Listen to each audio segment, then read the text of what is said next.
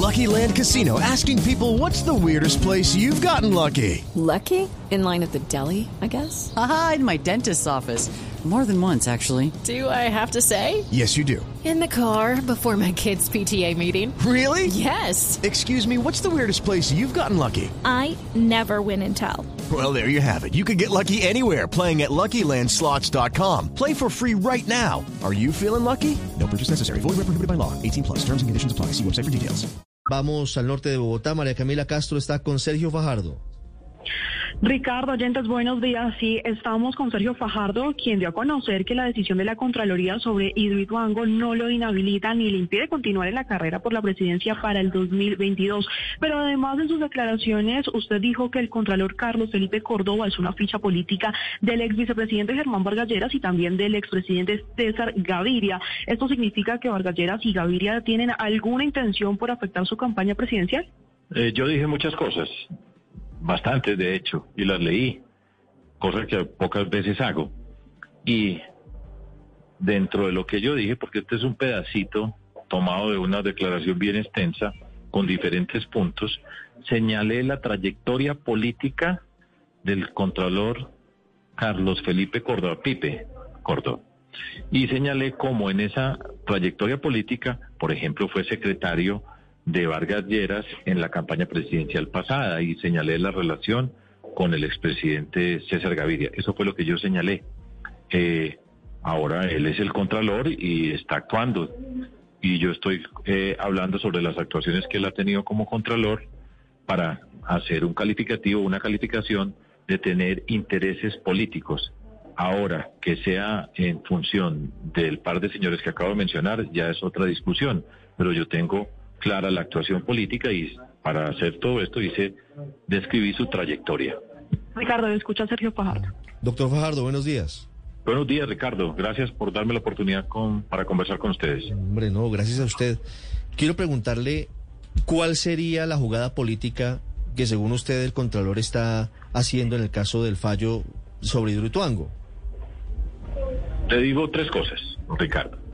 La primera, por supuesto, que estamos en un contexto electoral y yo he señalado, con, por supuesto, con nuestros abogados, la forma incorrecta, incongruente como la Contraloría ha tramitado esta discusión en el caso nuestro y he señalado en nuestra defensa todas esas incongruencias, esas incorrecciones. Pero yo sé que eso no iba a importar porque esto estaba clarísimo que iba a pasar. De hecho, ya sabíamos que cuando venía la segunda instancia, sabíamos en qué momento iba a ser. Recuerde que el conclave era el, domingo, estamos en encuestas y todo eso tiene una característica y es, pues, lo que se busca, es, digo yo, es que la ciudadanía escuche y diga, ah, lo están investigando, pues por algo será. Y además que concluyan diciendo, no, es que está inhabilitado. Y por supuesto, pues eso tiene, presenta dificultades para la campaña que yo estoy haciendo para mi candidatura y esa es una de las actuaciones y de la motivación.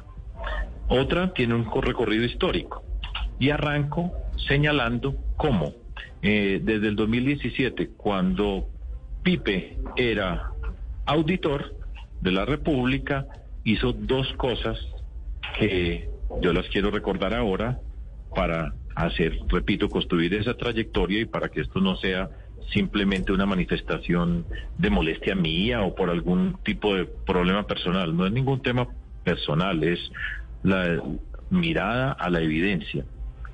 En el 2017, cuando él era auditor, y yendo mucho más allá de sus competencias, salió, por supuesto, con toda la eh, atención de los medios de comunicación y dijo que Sergio Fajardo, gobernador de Antioquia, había utilizado la publicidad del departamento para su beneficio personal. Salió y dijo eso en público. Mm. Falso. Nunca en la vida lo hice. Y de hecho mostraba cómo en lo que él había presentado como su investigación, pues incluía una cantidad de instituciones del departamento de Antioquia que tienen publicidad, muchísimas, que no tienen nada que ver con la gobernación de Antioquia y no tenían nada que ver conmigo. ¿Qué había detrás de todo eso? Un deseo de presentarme ante la opinión pública como una persona corrupta. Segundo, no contento con eso, también presentó ojo a lo que les voy a decir, salió todos los medios de comunicación, por supuesto, esperando las declaraciones del auditor en el contexto de una campaña presidencial y salió y dijo que yo a las personas que aportaban a la campaña mía, que habían aportado a la campaña mía, después le había dado contratos. La expresión máxima de la corrupción. Le aportó la campaña y después le pagó con contratos a esas personas. Salió y lo dijo, falso, nunca lo he hecho. Y salió y puso unos nombres de unas instituciones que no tenían nada que ver conmigo. Nunca rectificó esa información. ¿Y qué era lo que se pretendía con eso, Ricardo? Y usted no, no hay que ser muy malicioso. Estamos en el contexto público, sale y hace ese tipo de afirmaciones y es un señor que lleva luchando contra la corrupción desde el día cero, que he luchado y sigo luchando contra la corrupción, que me he destacado por esa lucha contra la corrupción y salía el auditor general de la República a cuestionar la honestidad mía. O estoy hablando de la honestidad mía dentro de todo ese proceso. Y también mostré en el, todo el, eh, en el texto que estaba presentando unos elementos que muestran la forma de actuar en términos que conducen a lo mismo que había conducido el 2017 a tratar de descalificarme a mí, ahora ya en un puesto de mayor envergadura como es el ser Contralor General de la República. Si quieren les repaso los puntos que señalé para que ustedes tengan unos elementos eh, para su información y para que ustedes puedan juzgar. ¿Le parece bien? Yo le explico. It is Ryan here and I have a question for you. What do you do when you win? Like, are you a fist pumper? a woohooer, a hand clapper, a high fiver. I kind of like the high five, but if you want to hone in on those winning moves, check out Chumba Casino. At ChumbaCasino.com, choose from hundreds of social casino style games for your chance to redeem serious cash prizes. There are new game releases weekly, plus free daily bonuses. So don't wait. Start having the most fun ever at ChumbaCasino.com. No purchase necessary. BGW. Void were prohibited by law. See terms and conditions. 18 plus. Sí. Sí, claro, doctor Fajardo. Bueno, entonces, empiezo. ¿Ustedes saben por qué el Contralor General de la República está eh, conduciendo el caso de Hidroituango? Porque, en primera instancia, ese caso corresponde a las instancias locales, Medellín y Antioquia, las Contralorías que existen en Medellín y en el departamento de Antioquia. Pero, como el mismo eh, Contralor ha señalado, un ciudadano, un veedor ciudadano preocupado por lo que ocurría ya pidió que por favor sacaran eso del nivel donde le correspondía en primera instancia y que lo pasaran al Contralor General para tener un control, un control excepcional. ¿Saben ustedes quién era el veedor ciudadano tan preocupado? Pues se llama Juan Carlos Calderón España. Eh, y ese señor Juan Carlos Calderón España, les cuento un poquitico quién es. Un mes antes de solicitar que se trasladara el caso de Medellín y Antioquia, a Bogotá al Contralor General, pues ese señor estuvo en el Consejo de Estado defendiendo eh, la nominación que se había hecho del señor Contralor porque estaba siendo eh, cuestionada y él fue uno de los defensores del Contralor en esa discusión. Ese mismo señor escribió su libro sobre veedurías un mes antes de que pasara todo esto, y adivinen quién le hizo el prólogo, el señor Contralor General de la República. O sea, este veedor, este veedor ciudadano tan preocupado, ¿sí? Tiene un nexo directo con el Contralor General de la República desde mucho antes de que le entrara la preocupación por el tema de Hidroituango. Concluyan ustedes, yo solamente pongo esa evidencia para que se pase a valorar la preocupación y el camino para llegar al Contralor General de la República. Ese es un ejemplo. tengo más. Si ustedes quieren, doy más o ustedes me dicen. tengo preguntas, tengo preguntas sobre, lo, que, lo que usted acaba de decir. Una pregunta que parece menor y de forma, pero quisiera entender por qué usted ha decidido referirse como Pipe al Contralor en la, en la entrevista y en la rueda de prensa. ¿Eso es un indicador de que no le tiene respeto a sus decisiones? No, yo no, yo estoy, yo cuestiono sus eh, decisiones. Mm. Dije Pip en el, en el texto, dice Carlos Felipe Córdoba, mm. para hacerlo más cortico. Ah, no tiene ninguna otra intención. ¿Ah? No tiene ninguna otra intención. No, no, es para hacerlo más corto porque pues tengo que decir tantas veces. 928. Mire, doctor Fajardo, yendo a lo sustantivo. Usted dice que el contralor delegado, Cristian Castro, que es uno de los que participa en la determinación del fallo fiscal en su contra, es muy cercano al expresidente César Gaviria. Por esa simple situación, ¿quedaría usted, en su opinión, debería estar inhabilitado para definir un caso como el que tenía que ver con Hidroituango? Es decir, si el caso fuese al revés, ¿también quedaría una persona inhabilitada, por ejemplo, si fuera cercano a usted y tuviera incidencia sobre quienes son sus rivales políticos? No, no, no, no, Ricardo. Explico. Gracias por hacerme la pregunta. Recuerden cómo funciona esto en la Contraloría. Hay una primera instancia, un equipo que el señor Contralor nombra para que se encargue de hacer la investigación del proceso. Por ejemplo, en ese proceso, nosotros hemos señalado una gran cantidad de errores, incongruencias, como esta que la puedo decir rápidamente. A mí me empezaron a investigar y, la, y cuando voy a, a rendir cuentas ante la Contraloría, la acusación que me hacía era porque yo no hacía seguimiento a las personas que estaban representando al Departamento de Antioquia en la Junta Directiva de la Sociedad Hidroituango. Yo demostré que así hacía seguimiento. Eso fue pues un fruto de una investigación que hicieron, yo no sé durante cuánto tiempo, con todas las herramientas de la investigación, y esa fue la acusación. Yo demostré que sí hacía seguimiento, ahí debería terminar el caso, pero cuando se dieron cuenta que yo hacía seguimiento, me cambiaron las acusaciones por otras nuevas. ¿Sí? Eso estaba ocurriendo ahí en esa primera instancia. Después hay una segunda instancia que se encarga del fallo de segunda instancia, que también la nombra el señor Contralor.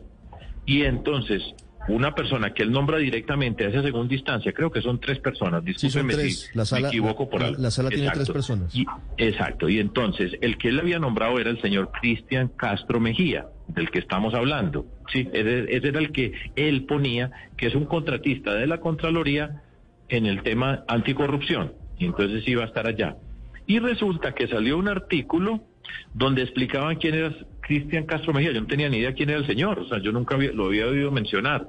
Y en ese artículo, no yo, en ese artículo hacen una descripción muy detallada de quién era Cristian Castro, cuáles eran sus relaciones políticas, en particular su formación. Él estuvo en la Federación Nacional de Departamentos y, por ejemplo, su formación era de abogado y si no me equivoco, discúlpeme que puedo cometer una imprecisión y ustedes me pueden corregir, eh, su maestría, su especialización era en marketing político. Y ese señor era el que estaba nombrado para que estuviera evaluando Hidroituango, que nunca en Colombia se ha enfrentado a un progreso de esa naturaleza con los temas económicos, legales, eh, de ingeniería, con toda esa complejidad. Y lo estaba puesto ahí.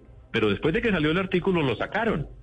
Y lo sacaron y después se fue para vacaciones, pero lo sacaron porque porque mostraron toda esa información que repito, yo yo no lo mandé a investigar, yo leí la información y lo sacaron. Y para ilustrar, Ricardo, un día después de que sale la, el fallo en segunda instancia, este mismo señor Cristian Castro Mejía, anticorrupción, nombrado por el, traído por el Contralor a trabajar en la Contraloría General de la República, no es de planta, con las calificaciones que tiene, él hace un meme y ese meme utiliza la figura del niño Janfrey que se ha hecho tan famoso y en el meme le dice a Janfrey que por qué va tan contento y caminando así y él mismo, el vice eh, contralor, pues que hace parte de la Contraloría en el tema de la construcción, dice, porque la Contraloría demostró que Sergio Fajardo es responsable por 4.3 billones de hidroituango. Estoy hablando de ese mismo señor. ¿Dónde lo publicó? esto, eh, eh, pues, en Instagram.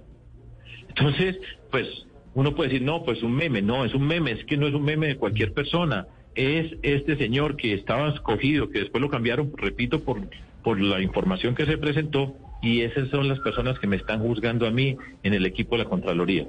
Mm, Eso es. Sí, doctor Fajardo.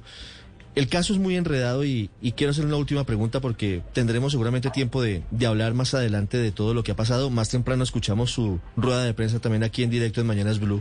Muchas gracias. Pero quiero preguntarle por la solicitud de medidas cautelares que usted y su abogado radicaron el pasado 22 de octubre ante la Comisión Interamericana de Derechos Humanos.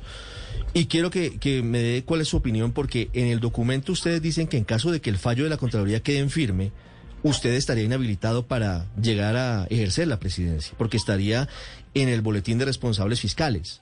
En la rueda de prensa usted dice que no, que eso no es así. Finalmente, que el fallo usted- no está en firme. Claro, pero si el fallo, llegara, si el, si si fallo quedara en firme, ¿usted estaría inhabilitado para eh, ejercer la presidencia de Colombia?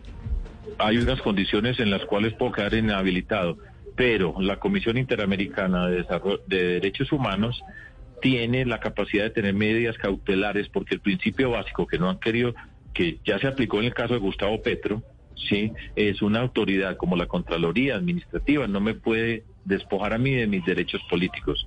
Y eso es lo que yo presento ante la Corte Interamericana de, eh, de Derechos Humanos y esa es una razón potente que no la han querido incorporar todavía en la legislación colombiana, no la ha querido hacer permanente el gobierno colombiano, pero entonces, así como ocurrió con Petro, yo voy a ir a esa, a esa corte, estamos allá para explicar lo que en qué consiste ese proceso, dónde están las circunstancias que se están señalando y estoy seguro que la Corte Interamericana de Derechos Humanos cuando escuche mi queja me da la razón.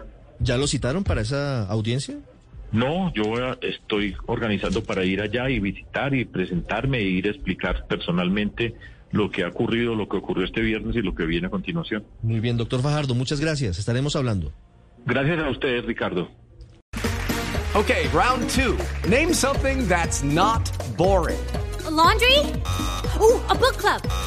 Computer solitaire, huh? Ah, oh, sorry, we were looking for Chumba Casino. That's right. ChumbaCasino.com has over 100 casino style games. Join today and play for free for your chance to redeem some serious prizes. ChumbaCasino.com. No purchase necessary. Full prohibited by law. 18 plus terms and conditions apply. See website for details.